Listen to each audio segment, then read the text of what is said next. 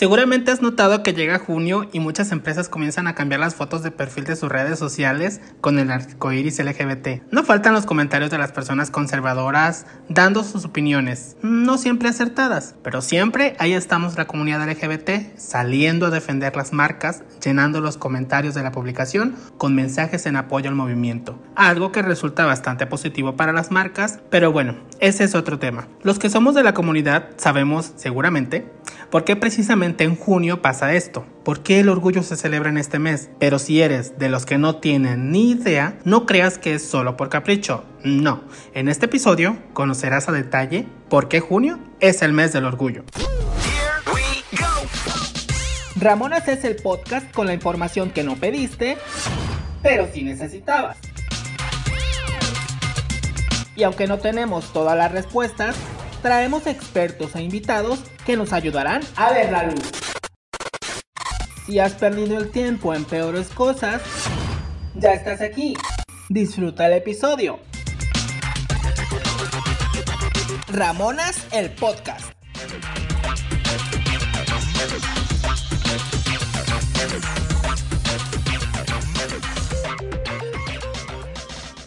Episodio 21.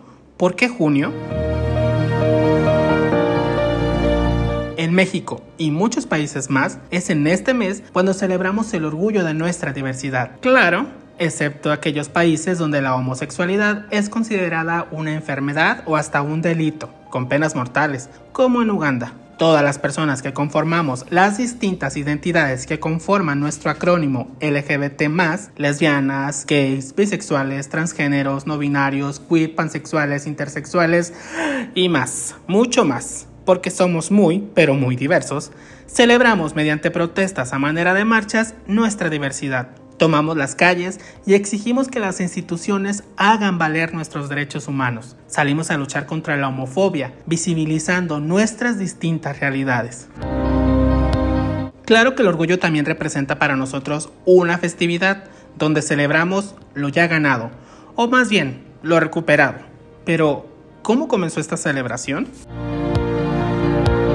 Todo se remonta a un 28 de junio de 1969 en un bar conocido como Stonewall en Nueva York, donde la policía llegó y comenzó a sacar a los clientes, que hay que mencionar que la mayoría de ellos eran personas LGBT, las cuales no eran bien vistas por la policía ni por la sociedad. Cuando comenzaron a arrestar a las personas que iban sacando, los clientes comenzaron a resistirse al arresto. Los ánimos se fueron calentando hasta que comenzaron a llover botellas, sillas, piedras y se armó el gran disturbio.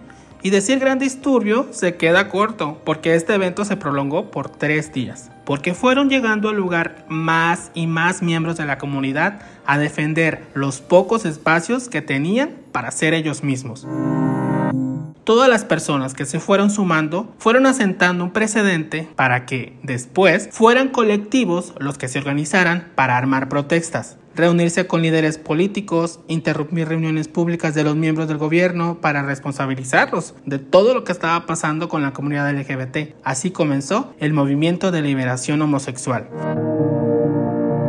Un año después, para conmemorar el aniversario de estos disturbios en Nueva York y otros lugares de Estados Unidos, se organizaron las primeras marchas del orgullo, donde eran diferentes colectivos los encargados de la organización. Uno de ellos era STAR, o Acción Revolucionaria de Travestis Callejeras, por sus siglas en inglés, liderada por Marsha P. Johnson y Silvia Rivera, consideradas las madres del movimiento de liberación LGBT fue de los colectivos que más ruido y mella hicieron en la mente de la sociedad y los políticos, que poco a poco fueron recuperando espacios, derechos y leyes para mejorar la calidad de vida de las personas LGBT. Darling, I want my gay rights now.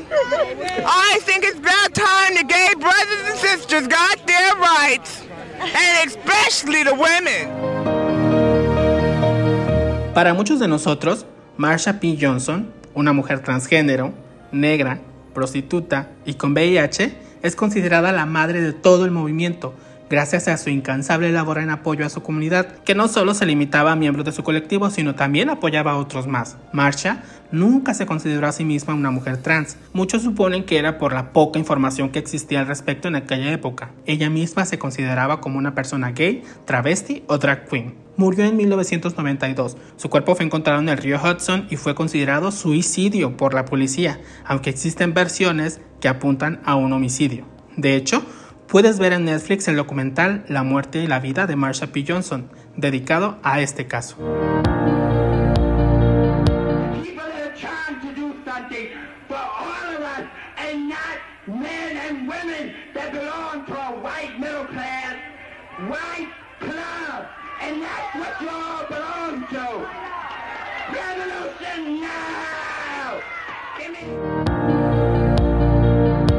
No debemos dejar de lado la labor que hizo también Silvia Rivera, que siempre trabajó de la mano de Marsha. Silvia se caracterizaba por un espíritu más radical y transgresor en comparación con la calma que Marsha proyectaba. Sin duda, la comunidad LGBT les debemos mucho a estas dos mujeres, que hasta su muerte lucharon para que hoy la vida de nosotros los LGBT sea más fácil y libre de prejuicios, aunque la lucha continúe.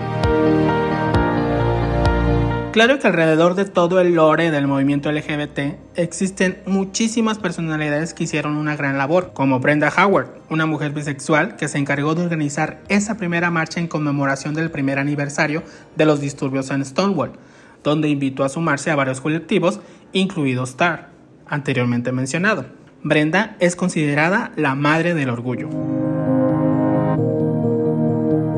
También está Harvey Milk, quien fue el primer político y activista abiertamente homosexual, considerado el primer hombre homosexual en ser elegido para un cargo público en Estados Unidos, sentando un precedente en la política mundial. Además, fue Harvey Milk quien encargó en 1978 al diseñador Gilbert Baker que diseñara una bandera para las celebraciones del orgullo en Nueva York del siguiente año, naciendo así nuestra icónica bandera con los colores del arco iris, la cual, aunque haya pasado por diferentes modificaciones adecuándose a las realidades e identidades actuales, sigue siendo el principal icono de la comunidad LGBT. Utilizamos la palabra orgullo porque ninguna persona debemos sentirnos avergonzados de lo que somos, sin importar nuestro sexo, identidad u orientación sexual, defendiendo nuestra dignidad humana, sin que nuestra conducta la llegue a afectar. Resumiendo, el orgullo se trata de dignidad. Ramonas es el podcast con la información que no pediste, pero sí necesitabas.